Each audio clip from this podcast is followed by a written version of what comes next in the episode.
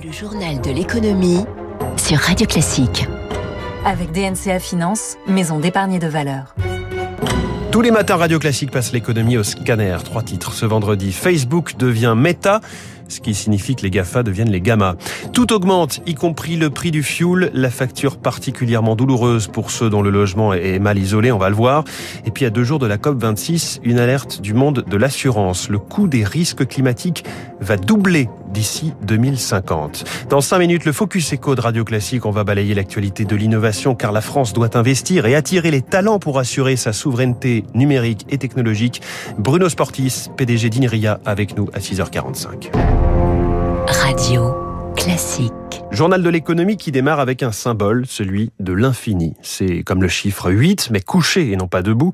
Certains y verront aussi des lunettes de réalité virtuelle. Voilà pour le logo du nouveau groupe Meta.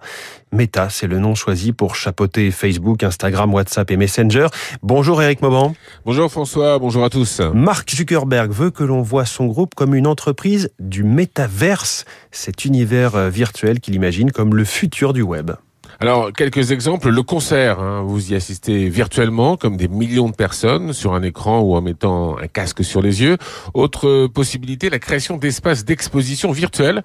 Là aussi, vous mettez des lunettes de réalité augmentée et vous vous retrouvez dans un univers virtuel fictif en trois dimensions à contempler des œuvres d'art. Mark Zuckerberg veut faire rêver, veut élargir le champ, le champ des possibles. Une belle ambition, mais aussi une manière de faire un peu oublier les déboires que traverse Facebook. Il lui reprochait d'avoir sciemment ignoré les dommages créés par ses réseaux sociaux sur euh, les adolescentes fragiles à travers le monde. Par ailleurs, le groupe a connu récemment une panne géante sur toutes ses applications. Tout cela est de nature à ternir l'image de Facebook en changeant le nom et le, logo du groupe.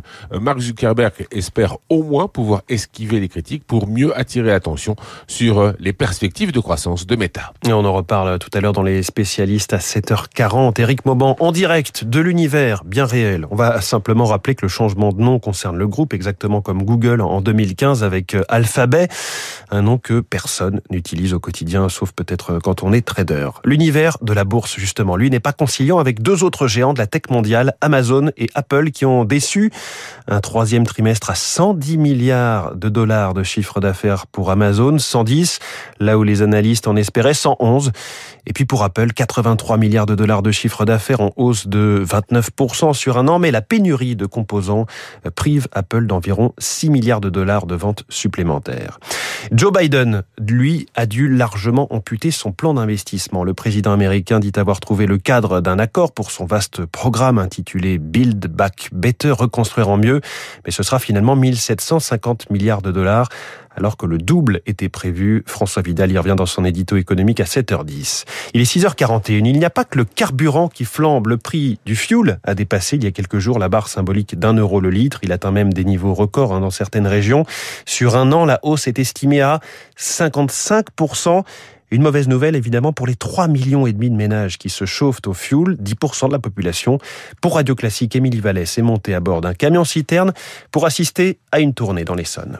On branche le tuyau, on s'assure que c'est bien serré. Première livraison matinale pour Antonio Dias, livreur de fuel. On entend le bruit, on met 1000 litres là. Sur le seuil de sa maison, Jean-Louis a déjà préparé son carnet de chèques. Ça commence à piquer là à ce moment-là.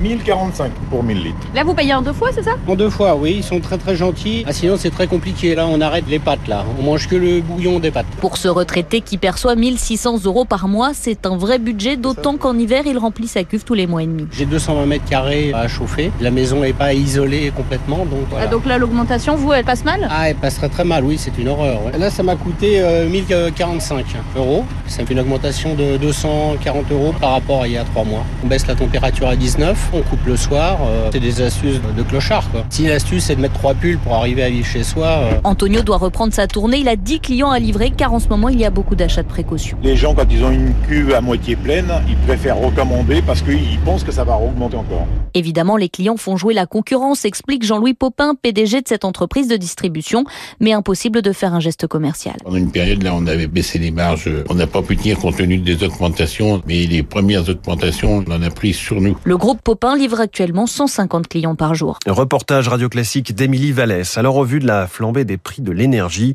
la Creux, Commission de régulation de l'énergie, a lancé un avertissement aux fournisseurs de gaz et d'électricité. Gare à ceux qui seraient tentés de modifier leurs tarifs ou de résilier quelques contrats. Ils seront sanctionnés.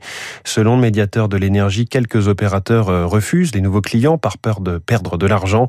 Pas question que le consommateur subisse la situation. La concurrence doit jouer son rôle, comme le rappelle François Lévesque, professeur d'économie à l'école des mines de Paris, spécialiste des questions énergétiques les petits opérateurs et les fournisseurs en général ne sont pas complètement exposés au prix de marché puisque en France, il y a un prix euh, régulé de gros du nucléaire qui leur permet d'acheter à un prix qui est aujourd'hui à 42 euros du mégawattheure alors que le prix de marché est à plus de 100 euros du mégawattheure. Donc il y a un mécanisme qui fait que les fournisseurs euh, concurrents d'EDF peuvent s'approvisionner à de bonnes conditions euh, même lorsque les prix du gaz flambent comme en ce moment. Le marché va être écrémé. Ce qu'on à se couvrir, ceux qui sont plus prévoyants vont rester sur le marché et les autres vont sortir. Ça s'appelle la concurrence et euh, c'est un mécanisme qui est plutôt efficace. Encore une conséquence du bouleversement planétaire en cours, le coût des sinistres climatiques en France pourrait doubler d'ici à 2050 à près de 143 milliards d'euros. C'est le constat d'un rapport de la Fédération française des assurances, une hausse spectaculaire liée à une urbanisation grandissante qui risque d'augmenter le nombre de sinistres. Autre raison, le réchauffement climatique évidemment, il sera à l'origine du tiers du surcoût. Explication de David Moncoulon, directeur recherche et développement de la Caisse centrale de réassurance. On l'explique en premier lieu par une augmentation du coût des inondations euh, par ruissellement sur les zones qui sont exposées aux crues éclairs et aux événements sévenols. Et on l'explique aussi par l'évolution du risque de sécheresse qui augmente significativement et qui va toucher euh, l'ensemble de la France, tandis que dans les dernières années, il touchait surtout un grand quart sud-ouest et ouest. Notre credo, c'est de dire qu'il faut prendre en compte le risque tel qu'il sera dans les prochaines années pour faire une prévention efficace dès aujourd'hui.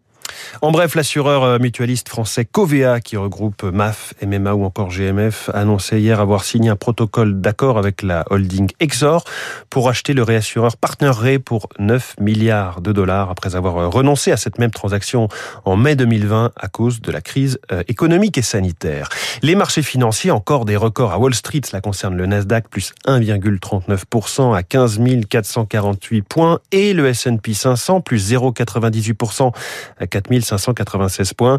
De son côté, le Dow Jones a lui aussi progressé de 0,68 mais sans établir de nouveaux plus hauts historiques. À Tokyo, le Nikkei est en ce moment en hausse également 0,35%.